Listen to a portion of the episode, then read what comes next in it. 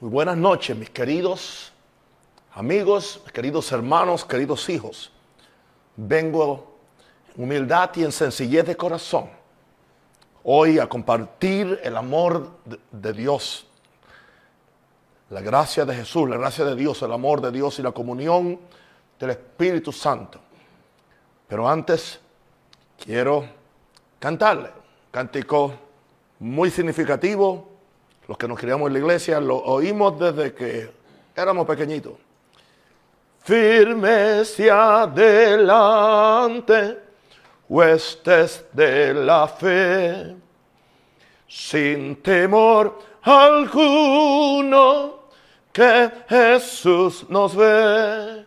Efeso verano, Cristo al frente va y la rey enseña, tremolando está, firmes y adelante, huestes de la fe, sin temor alguno que Jesús nos ve al sagrado nombre de nuestro Adalid.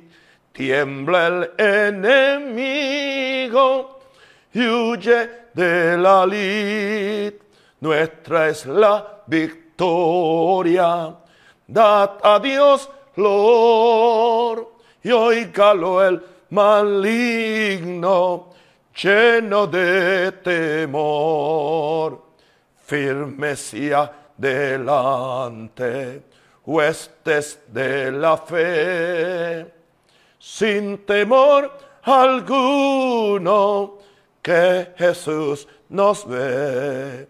Muévase potente la iglesia de Dios, de los ya gloriosos, marchamos en pos somos solo un cuerpo y uno es el Señor, una la esperanza y uno es nuestro amor.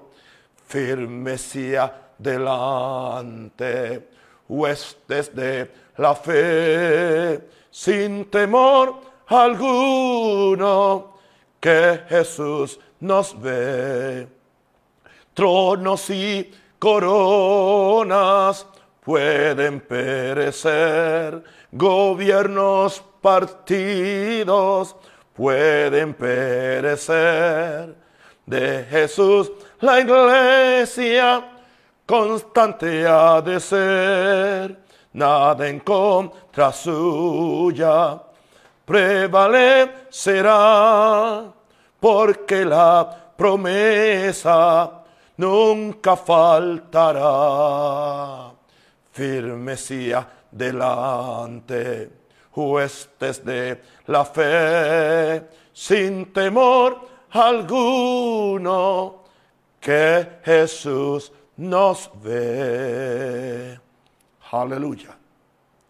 Padre, en el nombre de Jesús de Nazaret, Dios celestial, Jehová poderoso, gracias por este día, por la salud, por la vida, por la fe, por la esperanza, por la pasión que tenemos por Jesús, por su iglesia, por nuestros hermanos.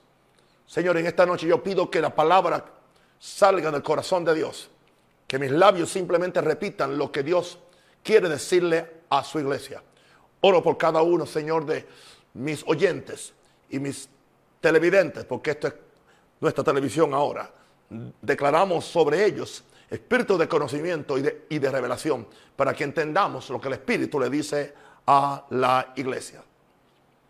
Quiero decirle que, wow, Jesucristo es lo central para mi vida. Y no solamente para mi vida, es lo central para la iglesia de Jesús y debe ser lo central para cada persona. Básicamente hoy en día nos encontramos que hay algo que se llama iglesia, pero la centralidad no es Jesús. La centralidad son tantas otras cosas. Y yo vengo a decirle a ustedes en el nombre del Señor que un Rosario, siervo del Dios Altísimo, está comprometido con Jesús y comprometido con la iglesia. Y vengo a decirle en el nombre de Jesús que la única autoridad suprema y superior sobre la iglesia de Jesús es Jesús mismo. Así que nadie, ni institución, ni gobierno, ni sociedad, ni opinión pública tiene autoridad sobre la iglesia. Y la iglesia no puede cederle su autoridad, sus derechos, su comisión, su responsabilidad a ninguna institución, porque ninguno de ellos murieron por la iglesia. Y quiero decirle a, las instituciones, cuando ellas dejen de ser, la iglesia estará viva y estará bien. Quiero decirle a los que han tratado de destruir la iglesia por más de dos mil años, ninguno está vivo, pero la iglesia de Jesús sigue viva y se va a poner mucho mejor. Así que yo insto a los que somos representantes de la iglesia a que no seamos cobardes, a que no seamos acomodaticios y no digamos la verdad acerca de lo que es la iglesia y acerca de quién es Jesús. Hoy disfruté mucho leyendo parte del primer capítulo de Juan y de eso quiero disertar un poco en esta noche. Voy a ir verso por verso, de acuerdo como el Espíritu Santo me dirija. Mi tema es por qué Jesús debe ser la centralidad de la iglesia. Aleluya. Jesús no puede ser la marca para tener una iglesia. Jesús no puede ser la excusa para nosotros como predicadores recoger plata. Jesús no puede ser la excusa para manejar o manipular gente. Jesús no puede ser la excusa para todas las cosas que se han inventado, que se llaman iglesia. Pero vamos a ver si son iglesia. Jesús dijo, yo edificaré mi iglesia. Y las puertas del Hades, las puertas del infierno, no van a prevalecer contra ella. Dice que Jesús es la piedra angular de esta iglesia. Es la piedra principal. Sacamos a Jesús de la iglesia, nos quedamos con una institución, nos quedamos con una empresa, nos quedamos con, con un lugar familiar, un centro de entretenimiento que no vale dos centavos en cuanto a la eternidad se refiere. Usted mira una iglesia a ver quién es el centro, quién se lleva el show, qué es lo más importante, a ver si es verdaderamente Jesús. Muchas veces los evangélicos en, su orgullo critican a la iglesia católica. No importa la opinión que usted tenga o que yo tenga, pero tan siquiera con todo respeto, la misa es acerca de Jesús. Sea como sea, usted puede diferir con todo lo, demás y tiene el derecho. Yo no soy católico, tampoco soy ecuménico. Pero yo digo la verdad. No importa a quién le impacte o a quién le asuste, porque la verdad nos hace libre. Y nada podéis contra la verdad, sino solamente por medio de la verdad. Y yo levanto mi mano al cielo que solamente diré la verdad acerca de este evangelio. Porque la verdad es la que a mí me ha hecho libre. La verdad es el segundo apellido de Jesús. El primero es el camino. El segundo apellido es la verdad. El tercer, el tercer apellido de, de Jesús es la vida. Yo soy el camino, la verdad y la vida. Así que andamos con la verdad. Y la verdad no se acomoda. La verdad es absoluta, es desnuda. Y así es y así se queda. Ahora, vamos a Juan. A ver a esta persona que se llama Jesús. En, el principio era el verbo. La palabra verbo es logos. Otras versiones dicen, en el principio era la palabra. Y el verbo era con Dios. La palabra era con Dios. Y el verbo era Dios. Quiero hacer algo muy claro. Esto no indica que Jesús simplemente antes de nacer en Belén era simplemente la palabra que salía de la boca de Dios. Eso es una mala interpretación. Mala teología, por cierto. ¿Ok? Se le llama el verbo de Dios. ¿Por qué? ¿Por qué razón? Porque fue por medio de la palabra que el ángel trajo a María. Y como María dijo, hágase conmigo conforme a tu logos o conforme a tu palabra. Por eso es que entonces ahora el apóstol Juan dice, en el principio era el verbo. Se le llama el verbo. Se le llama la palabra. Y el verbo era con Dios. Quiero decirte una cosa. Aleluya. El verbo o la palabra es Jesús. Pero la palabra necesariamente no es Jesús. Que es donde se han desviado muchos predicadores de fe. Que dicen, no, toda palabra es Jesús. No, no. Yo creo que no es Jesús porque en la palabra dice, y Judas fue y se ahorcó. Ese, ese no es Jesús. No seamos, o sea, no nos inventemos cosas que aparentemente suenan bien, pero no aguantan el peso de la interpretación bíblica dentro de su contexto. Aleluya, entendamos eso. En el principio era el verbo, en el principio era el verbo, el verbo era con Dios, era en el principio. O sea, es tan eterno como Dios. Nos dice, el verbo era con Dios. ¿Ok? Y el verbo era Dios. ¿Por qué era Dios? Porque era con Dios. Eso habla de dos personas diferentes. Este era en el principio con Dios. Estaba con Dios. Siempre ha estado con Dios. Siempre. Aún antes de que él naciera, ya él había estado sentado con Dios en su trono.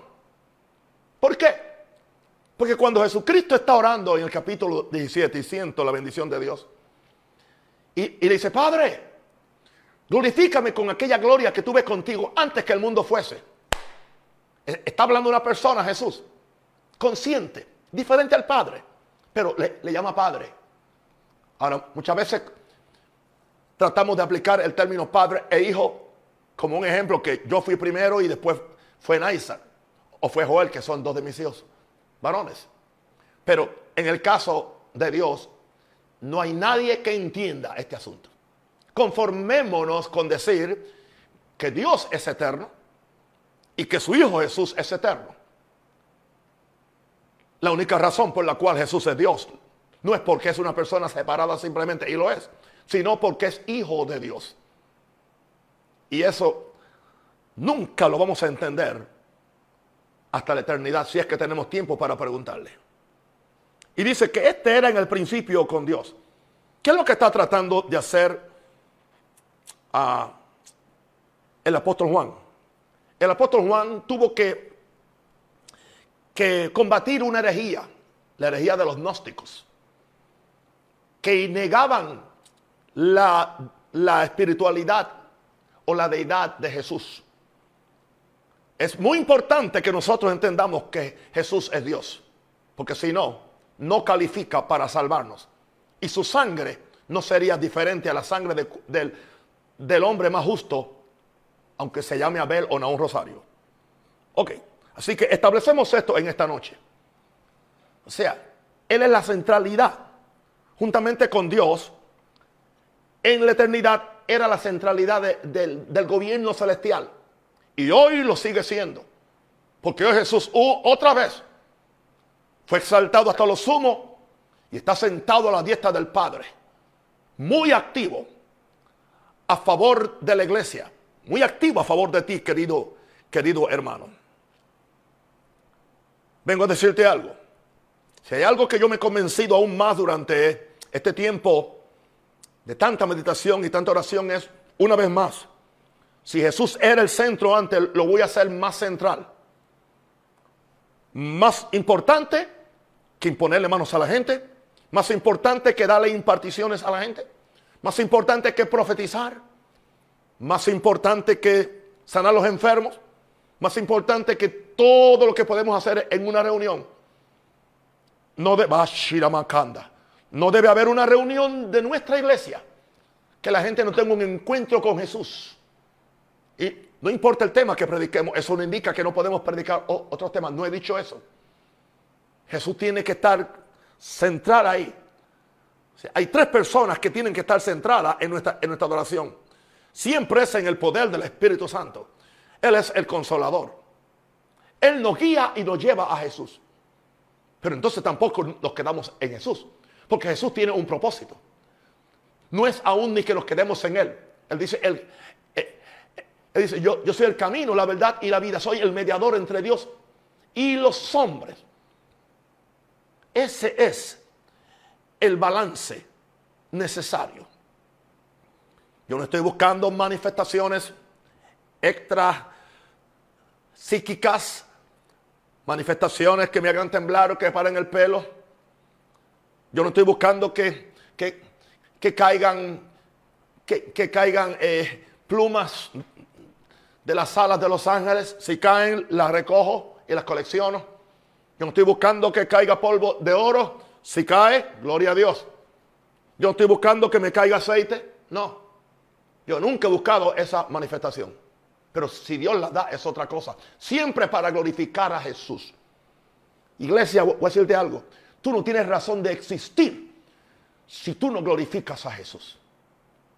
Y me atrevería a decir, no me molestaría que se cerrara todo kiosco evangélico que no glorifica a Jesús. Que es un mal testimonio, allá, para la gran necesidad, porque hay hambre por Jesús en las masas. Nosotros que estamos visitando a personas en los hogares, no tienen ningún problema con Jesús, pero tienen grandes problemas con algunos que dicen que son sus ministros o que son sus pastores o aún sus apóstoles o sus profetas. Y esta es la voz clara, la voz de la verdad de Naúm Rosario. Ahora, vamos a ver a este Jesús que dice en el verso 3. Todas las cosas por él fueron hechas y sin él nada de lo que ha sido hecho fue hecho. Indica eso que Dios, Dios no es creador. Pero como son una misma cosa, o sea, una misma cosa es que son un mismo propósito. O sea, ellos son una corporación. Como cuando decimos, vamos a ponerle un nombre a una corporación que se llama ABC. Y decimos, oh, la, todo fue hecho por la corporación ABC. Ellos fueron quienes construyeron ese, ese edificio, o construyeron esa plaza, la corporación ABC. Pero ¿cuántas personas son parte de la corporación ABC? Así que cuando aquí dice que, que, que todas las cosas por él fueron hechas, indica que él era parte de la gran corporación divina, el Padre y el Hijo. Y también estaba el Espíritu Santo, porque la, la Biblia habla del Espíritu Santo como creador. Todas las cosas por Él fueron hechas. Y sin Él nada de, lo que ha sido hecho fue hecho. Así que tu iglesia, para que tenga valor, tiene que haber sido hecha por Jesús. Yo edifico mi iglesia. ¿Usted cree que yo tengo miedo por todas estas prohibiciones y todas estas cosas? ¿Usted cree que yo me voy a, someter a, a, un sinnúmero de, de regulaciones que nos quieren poner para abrir la iglesia? Prefiero seguir predicando en este, en este, por este medio. Quiero decirle a mis, a mis ancianitas y a mis ancianos, y algunos no son tan, tan ancianos, porque 55 años alguien está viejo. Yo no voy, aleluya, a permitir eso. Si esa es la condición, yo sigo predicando por las redes, lo sigo amando, hasta que haya la forma correcta de tratar a mis ancianos, de tratar a los adultos. No somos niños. No, necesitamos un gobierno que es niñera nuestra o un ministerio de, de salud que imponga.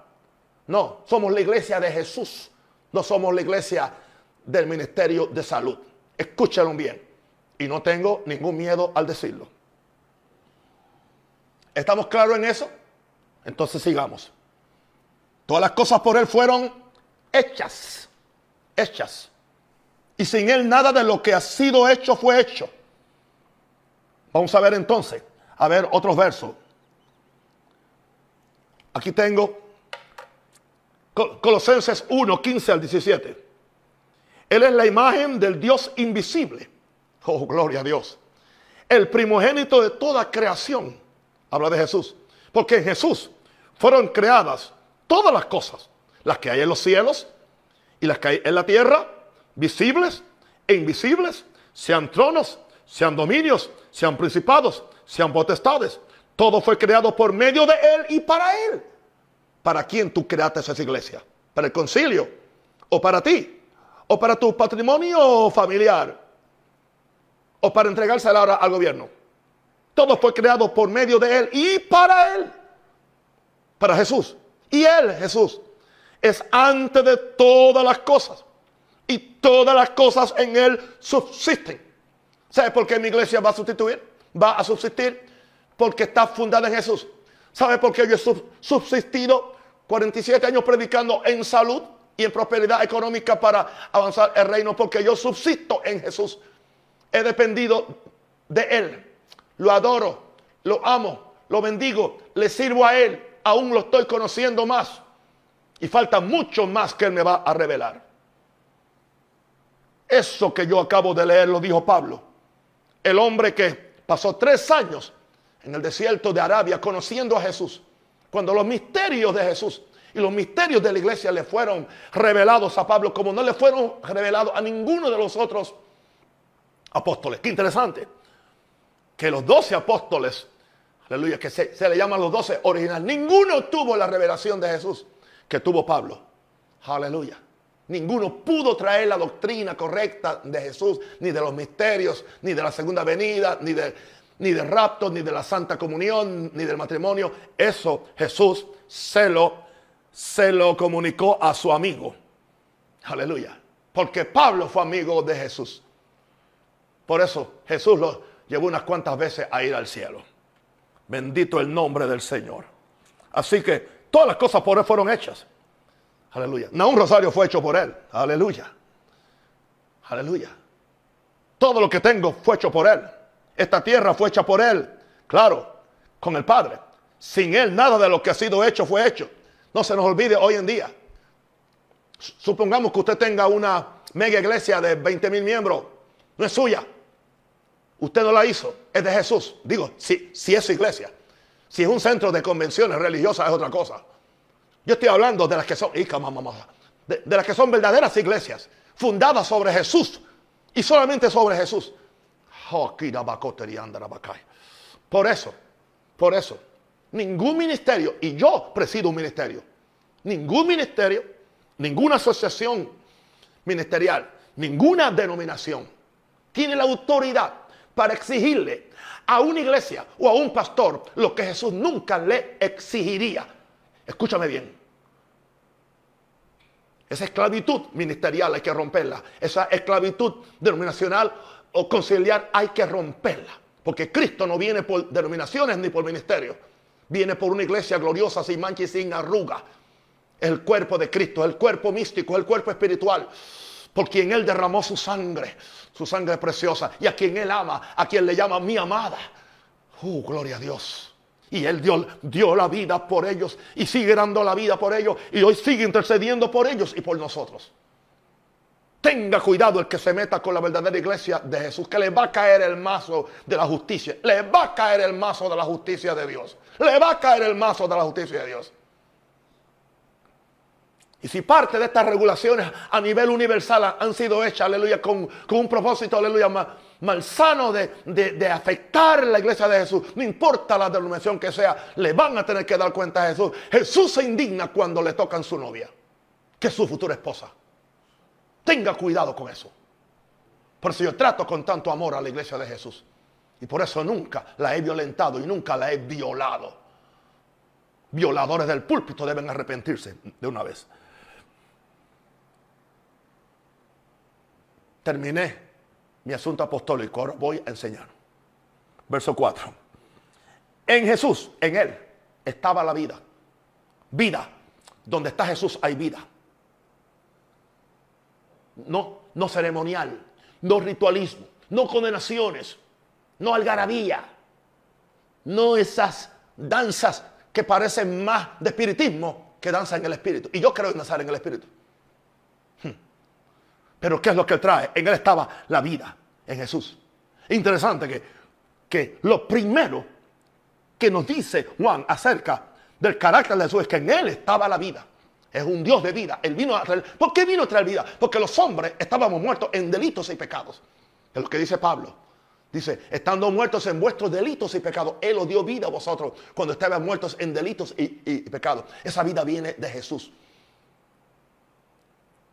Por eso es que yo prediqué ayer que una de las invitaciones de, Jesús fue cuando Él se, dio cuenta que los fariseos y, los, los cabezones bíblicos eh, vinieron a donde él. Jesús dice, ustedes escudriñan la escritura, pero nunca me han encontrado en la Biblia. Qué triste es que estemos escudriñando una Biblia, que tengamos una teología bíblica y sistemática y nunca hemos encontrado a Jesús en esa Biblia, por favor. Algo está mal. Porque el Espíritu Santo nos revela a Jesús. Cuando Él venga me glorificar a mí, Él no viene a glorificar una doctrina ninguna, no. Ni una unción, ni una impartición. Él viene a glorificar a Jesús y cababa la bacaya. Aleluya. Ya, y ahora, ahora nos dice Juan, en él estaba la vida, la vida, vida. Esto es vida, asunto de vida. Tiene que haber vida. Vida. Esa vida nos califica a nosotros que imponemos la mano sobre el enfermo y son sanos. Enviamos la palabra de sanidad y la gente son sana. Sin necesidad de hacer tanto protagonismo y, tanta, y tanta gimnasia y tanta cosa. Simplemente diciendo lo que el Señor dice. Estas señales siguen a los que creen.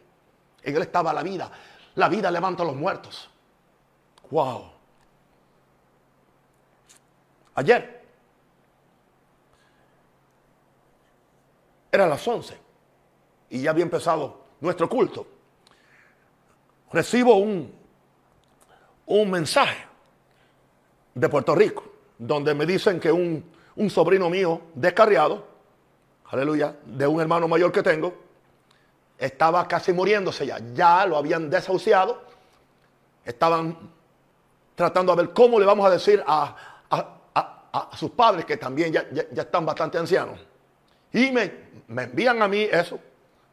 Y me dicen, está, hoy descubrí que, que tenía el COVID-19. ¿Sabe lo que yo hice? Simplemente envío una nota de voz declarando su sanidad, haciendo expiación por el, pacto, por la sangre, pidiendo que Dios tenga misericordia de ese muchacho para que le dé una oportunidad para que se arrepienta y no se vaya al infierno. Y declaré esa palabra y ya.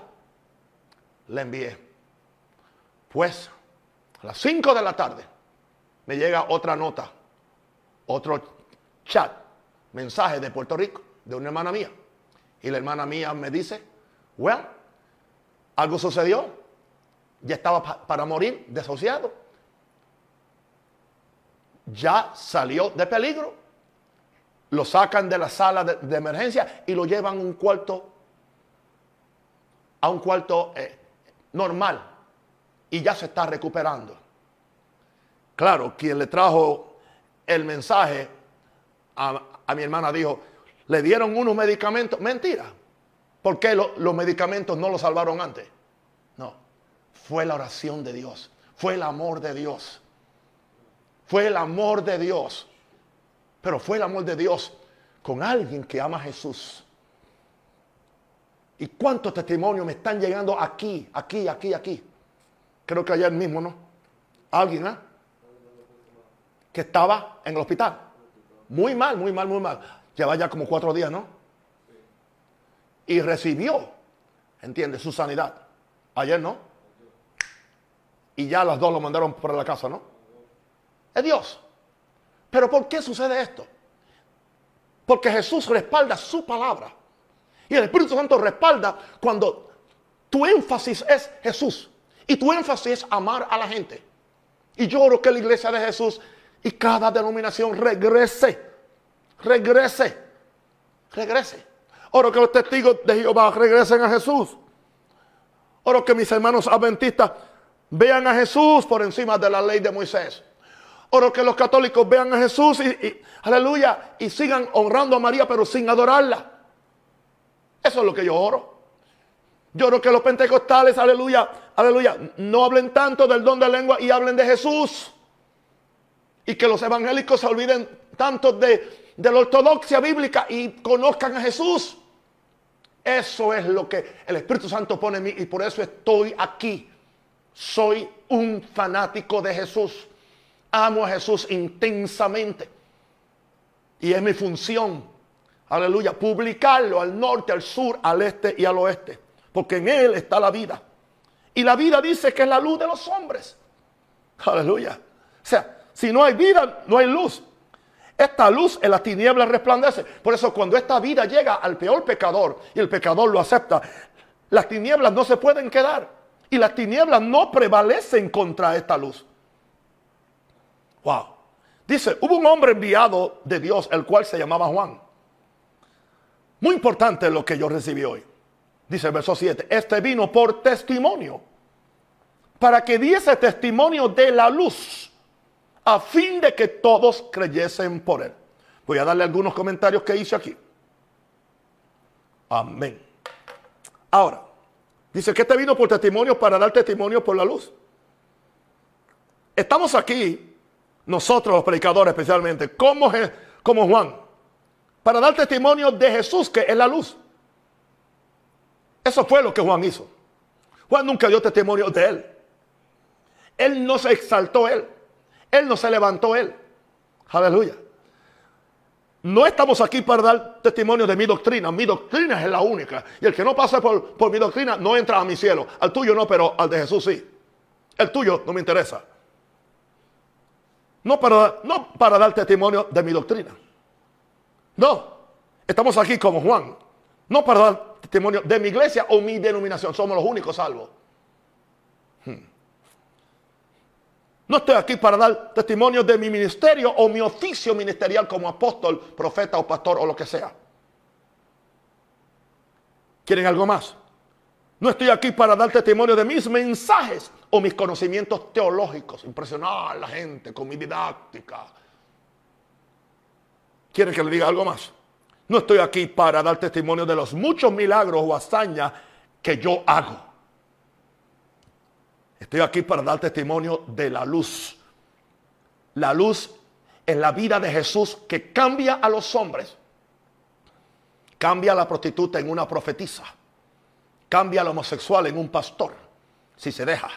Aleluya. Cambia al ladrón, aleluya, en un dador generoso, lleno de Dios. Ese es el poder del Evangelio. Ese es el poder de Jesús. Y Jesús no ha perdido el poder.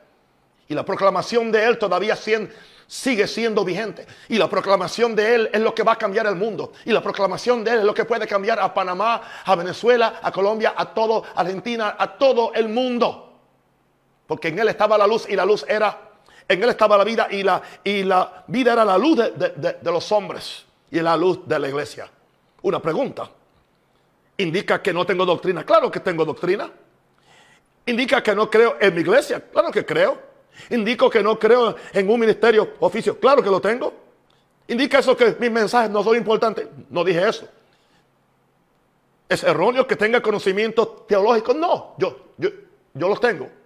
Soy un estudioso. ¿Indica esto que no creo en milagros o hazañas que uno puede hacer en el Espíritu Santo de Dios? No. Pero esa, esa no es la centralidad, querido. Esa no es, no, ah, no pases por ahí, no vayas por ahí diciendo lo que yo no he dicho. Jesús es la centralidad, el mensaje de Jesús. Porque todo esto separado de Jesús no salva a nadie, no sana a nadie, no bautiza a nadie en el Espíritu Santo, no santifica a nadie y no prepara a nadie para enfrentarse a las cosas que pueden venir en el futuro antes que Cristo venga. ¿Estamos claros? Pues vamos entonces a, seguir. Ahora, mira lo que dice, hablando de, de Juan, una vez más, este vino por testimonio para que diese testimonio de la luz, a fin de que todos creyesen por él. Por él por Él. O sea, nosotros somos instrumentos para que la gente crea, no en nosotros, sino en Él. Y dice, no era Él la luz. No era Él la luz. Sino para que diese testimonio de la luz. Tengo aquí algunos apuntes. Ok. La luz, que es el resultado de la vida que Jesús trajo. Esa fue la que Juan anunciaba. La luz que debe resplandecer en mis tinieblas y no puedo quedarme en pecado. La luz para un mundo en tinieblas.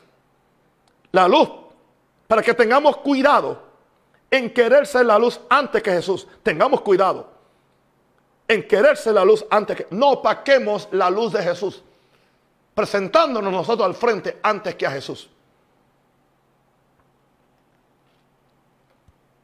Porque cuando evangelizamos, lo primero que sacamos es nuestra tarjeta de presentación. Somos evangélicos, somos pentecostales, soy católico, soy testigo de Jehová. No. ¿Quién yo soy? Un siervo de Dios, un mensajero de Jesús. Eso es lo que yo soy. Y si la gente cree que la iglesia que yo pastoreo tiene el mensaje de Jesús y quieren ir, son bienvenidos. Pero yo no les digo que es donde único pueden conseguir la salvación. Porque yo estoy haciendo discípulos, no prosélitos. Y quiero hacer gente para el reino de Dios, que es el único reino que va a perdurar. Ahora, esta luz alumbra a todo el que la recibe. Así que es imposible que alguien tenga a Jesús y se quede en tinieblas, porque cuando esa vida entra al corazón del ser humano, explota en, en, resplandor hacia afuera. Por eso cuando alguien está en comunión con Jesús, Él resplandece. Y si resplandece, Él destella amor, destella gozo, destella paz. No destella esos rostros de perro bulldog. Perro bulldog. Que nadie desea ni escucharlo. Lo escuchan por miedo y por temor, pero no por amor. Aleluya. Cuando Jesús se le presenta a la gente, todo el mundo dice que tiene, que tiene el rostro más suave y más tierno que puede existir. Y nosotros se supone que nos parezcamos a Jesús, andarando juntos si no estuvieran de acuerdo. Y la Biblia dice que el, fin de Dios es que nosotros seamos hechos conformes a la imagen de Jesús para que la gente cree en nosotros como creían también en Jesús. Ahora, dice, aquella luz verdadera que alumbra a todo hombre venía a este mundo, porque toda otra luz es falsa. En el mundo estaba y el mundo por él fue hecho. Él tiene el derecho a este mundo, pero el mundo no le conoció. Wow. Y qué triste dice, a los suyos vino y los suyos no le recibieron. Y voy a decirle una cosa, en la condición que están algunos grupos religiosos, tampoco lo van a conocer. Porque Él no viene como ellos creen que Él es. Por eso Jesús preguntó, ¿quiénes, ¿quiénes dicen los hombres que soy yo? Y después le preguntó, ¿y ustedes quiénes dicen que soy yo? Es muy triste que muchos de ellos no sabían. Solamente uno entre dos se supo tú eres el Cristo, el Hijo del Dios viviente. Una declaración muy peligrosa para que le hiciera a un judío. Eso le podía costar una acusación de blasfemia y que lo apedrearan. Pero es imposible que alguien que lleva a Jesús por dentro, que tiene la revelación del Padre por medio del Espíritu Santo, no diga lo que Jesús es. Aunque choque con, con Raimundo y con todo el mundo, él sabe quién es Jesús. Y él sabe que su vida, que su permanencia depende de... Yo sé, hermano, que los muchos años que Dios me va a dar va a depender de esta comunión con Jesús y de este conocimiento que yo estoy buscando y adorando cada día de mi vida. Pero en este caso, en el mundo estaba el mundo, por él fue hecho, pero el mundo no le conoció. A los suyos vino y los suyos no le recibieron. Más, y aquí estoy yo y aquí estás tú, querido. Más a todos los que le recibieron. Aleluya. ¿Y cómo se recibe? No dice a los que lo aceptaron. La Biblia no habla de aceptar a Jesús, habla de recibir a Jesús. Mas a todos los que le recibieron, a los que creen en su nombre, yo puedo aceptar, aleluya, el, la hogaza de pan que tú me das, pero eso no indica que, que me la voy a comer. Ahora, si yo me la como, no solamente la acepté, la recibí porque me la comí. Hay gente que acepta a Jesús, pero nunca se lo han comido porque nunca lo han recibido. Porque si lo hubieran recibido, cambiaran. Porque el Espíritu Santo se va a encargar de, que toda tu vida se ponga en armonía con, con, Jesús. Porque él es, él es el patrón de Dios para tu existencia, para tu cambio y para tu transformación y también la mía. Por eso, algo que no se parece a Jesús a mí no me impresiona. Tus milagros no me impresionan, tus profecías no me impresionan, tus iglesias más no me impresionan. ¿Sabe lo que me impresiona cuando yo veo a Jesús en tus palabras? Cuando yo veo a Jesús en tus acciones, bendiciendo, amando a los pobres, siendo humilde, siendo sencillo y no siendo tan arrogante y tan prepotente, creyendo que el mundo es tuyo. Cuando Jesús dijo, aprended de mí que soy manso y humilde de corazón el cual siendo igual a Dios, no estimó el ser igual a Dios como cosa que aferrarse, sino que se despojó a sí mismo tomando forma de siervo, tomando forma de hombre. Y estando en la condición de hombre se, hizo siervo, se hizo siervo. Aleluya. Y, y, estuvo dispuesto a ir hasta la muerte de cruz.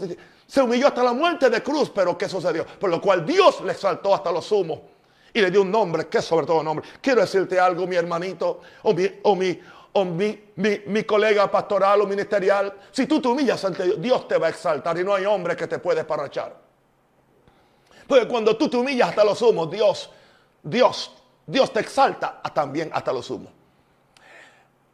El nivel de tu exaltación va a ser determinado por el nivel de tu humillación. Mientras más, mientras más la humilla, la, nuestra victoria es yendo hacia abajo, yendo hacia abajo, siendo enterrados, que nos entierren, que nos echen tierra, aleluya. Pero entonces, ¿qué, hace Dios? Aunque sea el tercer día, te saca de esa tumba, gloria a Dios, y te pone en un lugar de, aleluya, de, importancia. Eso es lo que Él hace. No porque tú lo andas buscando, sino porque tú seguiste la ruta de Jesús en la humillación para llegar a la exaltación.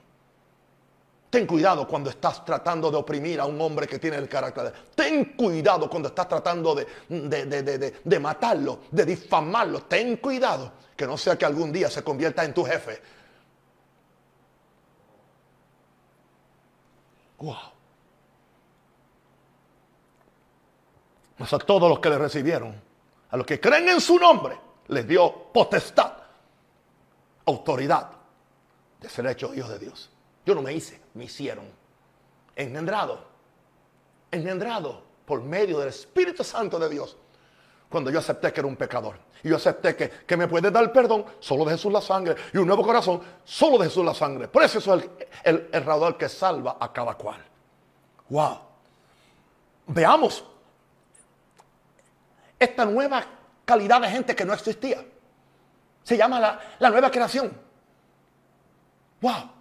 Sinceramente que hoy he estado pensando en, o sea, lo más grande que Dios ha hecho, que me debe impresionar es que, que Dios se hizo hombre, que Dios se hizo carne, se encapsuló en un cuerpo humano para salvarte a ti, para salvarme a mí. Se encapsuló en un, en un vaso de barro para manifestar su gloria a favor tuyo y a favor mío para padecer todo lo que yo he padecido y para entenderme a mí. Hay que volver a leer los evangelios. Hay que volver a leer los evangelios. Para que nos enamoremos con Dios Padre. Porque de tal manera amó Dios al mundo que ha dado a su Hijo unigénito. Para que todo aquel que cree no se pierda, más tenga vida eterna. Aleluya. No quiero perder este ímpetu. No quiero perder esta pasión. Quiero que se incremente.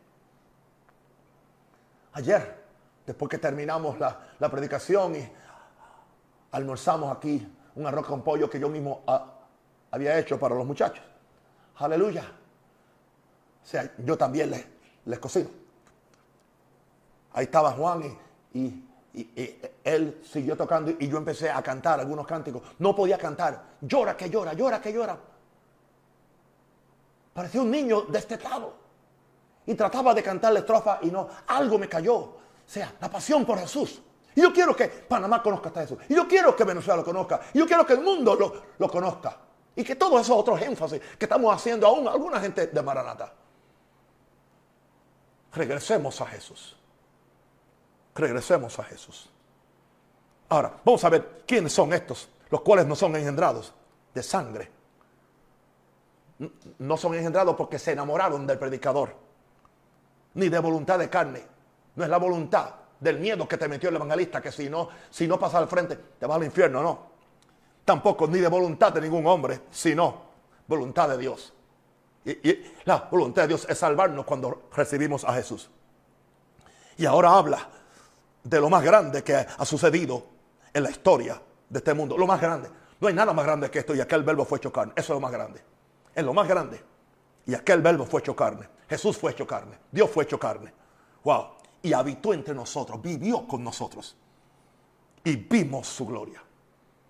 ¿Te das cuenta? Porque yo soy un pastor de gente, no un pastor de púlpito ni de oficina. ¿Entiendes? Por eso es muy improbable que yo pueda predicar, aleluya, sin saludar a la gente y sin darle un abrazo o imponerle mano si está enfermo. Es casi imposible para mí. No se lo prometo a nadie. A menos que Dios me ponga un freno y Él puede hacerlo. Aleluya. Aquel verbo fue hecho carne y habitó entre nosotros. Habitó, habitó. No era un Dios. Jesús, Jesús no era distante se mezclaba con su gente, se mezclaba con sus discípulos. Ese es el Jesús que yo conozco y que yo quiero replicar. Y, usted cree que eso, eso le aceptó su unción. No me toquen porque estoy unido. ¿Usted cree que eso le afectó su milagro? Dice, y vimos su gloria. Vaya carabacaya. El, el verbo fue hecho carne, habitó entre nosotros, pero vimos su gloria.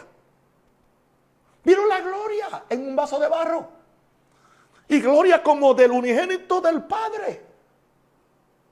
Pero estaba lleno de dos cosas, lleno de gracia y de verdad. Oh, tú puedes distinguir el mensaje de Jesús porque tiene, tiene, tiene un doble sabor. A veces sabe a gracia, otras veces sabe a verdad. A veces todo romántico, maravilloso, Jesús me ama, Jesús me sana, pero en otras veces arrepiéntete de tu pecado, ahí está la verdad. A veces es una combinación de gracia y verdad. Sea como sea, el mensaje de Jesús es balanceado. El vino lleno de gracia y de verdad. Y nuestro mensaje, nuestra proclamación ah, ah, oh, debe estar llena de gracia y de verdad. Y nuestro ministerio tiene que estar lleno. También nosotros debemos estar llenos de gracia. Fíjate en qué orden. Primero lleno de gracia y después de verdad. Jesús le dice a, la, a la mujer tomada en el adulterio, yo no te condeno, ahí está la gracia. Ahora viene la verdad, vete en paz y no peques más. Ese es el balance. Ese es el balance. Wow. Oh, gloria a Dios. Juan dio testimonio de él y clamó diciendo, este es de quien yo decía el que viene después de mí es antes de mí porque era primero que yo. En otras palabras, él siempre fue, fue primero. Aunque yo fui el primero que di la cara antes que él viniera, él sigue siendo primero porque antes que yo. Es más, Juan dijo, yo simplemente vine para él, para más nadie. ¿Saben lo, que yo creo, mis santos hermanos, mis santos compañeros? ¿Saben lo que yo creo? Que Naúl Rosario nació para él. Nací para esto. Eso no indica que no me pude casar con Minerva. Eso no indica que no tengo cinco hijos preciosos y 14 nietos maravillosos. Esto no indica que no he levantado iglesia y un ministerio en el mundo entero. No, pero yo nací para Jesús.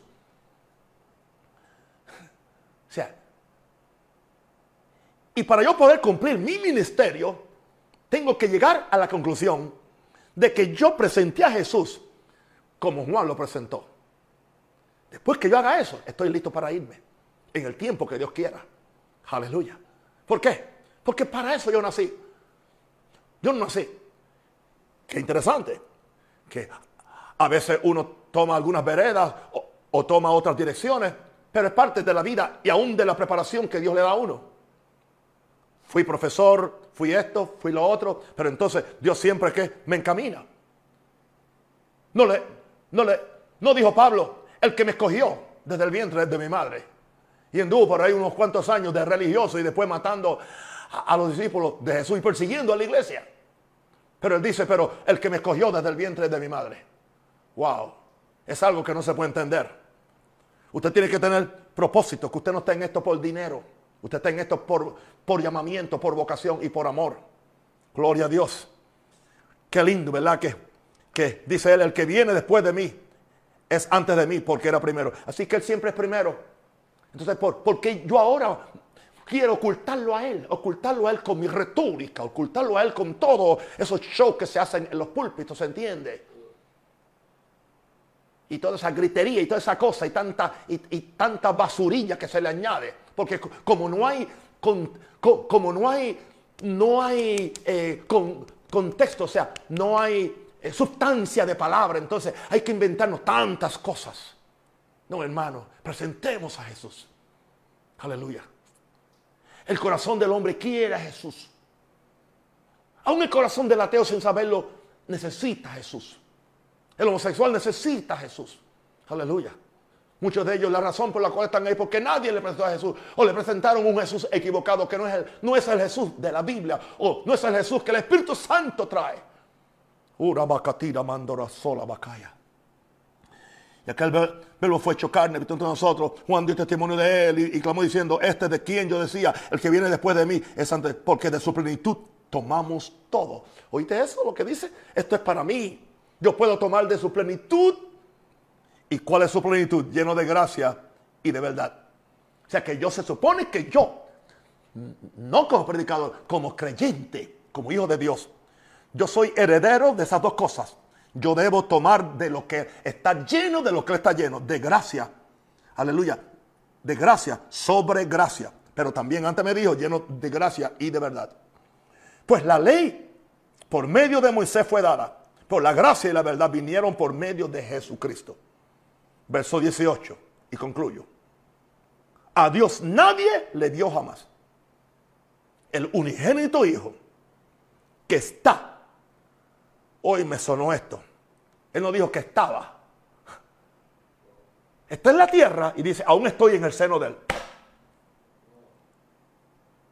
Así es la identificación que tengo con mi Padre Celestial. A, Dios nadie le vio jamás. El unigénito del Hijo que está en el Padre, Él le ha dado a conocer. El que me ha visto a mí, Jesús dijo, ha visto al Padre. Qué lindo sería que algún día nos dijeran a nosotros, hemos visto a Jesús. Hemos visto a Jesús en ese predicador, en esa iglesia, en ese intercesor. Y no que vean al gran siervo de Dios, al gran apóstol. Yo quiero que vean a Jesús encarnado una vez más. Porque Jesús quiere encarnarse una vez más en su pueblo. Para que sea verdaderamente el cuerpo de Cristo. Que va a ser la iglesia poderosa y gloriosa. Que se va a levantar antes que Cristo venga. Oro por ustedes y después quiero contestar una pregunta que alguien me hizo muy importante. No se me vayan.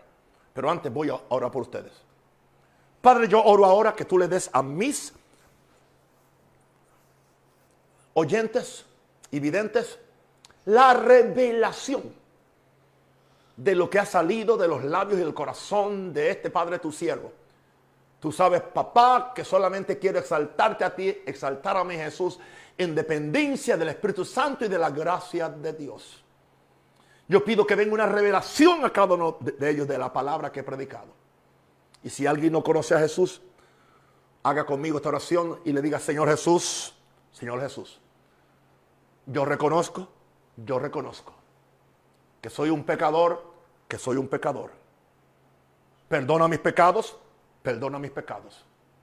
Me arrepiento de mis pecados, me arrepiento de mis pecados. Sálvame, sálvame. Lávame con tu sangre carmesí. Jesús, limpia mis pecados, Jesús. Te entrego mi vida, Jesús. Ahora completamente. Domíname completo, espiritual, mi cuerpo. Y Padre Celestial, escribe mi nombre en el libro de la vida, donde hay una fiesta en el cielo. Ahora, en el nombre de Jesús, Habilítame con la gracia y el poder del Espíritu Santo para poder seguir viviendo esta vida en gran victoria. En el nombre de Jesús. Gracias, Padre. Amén y amén.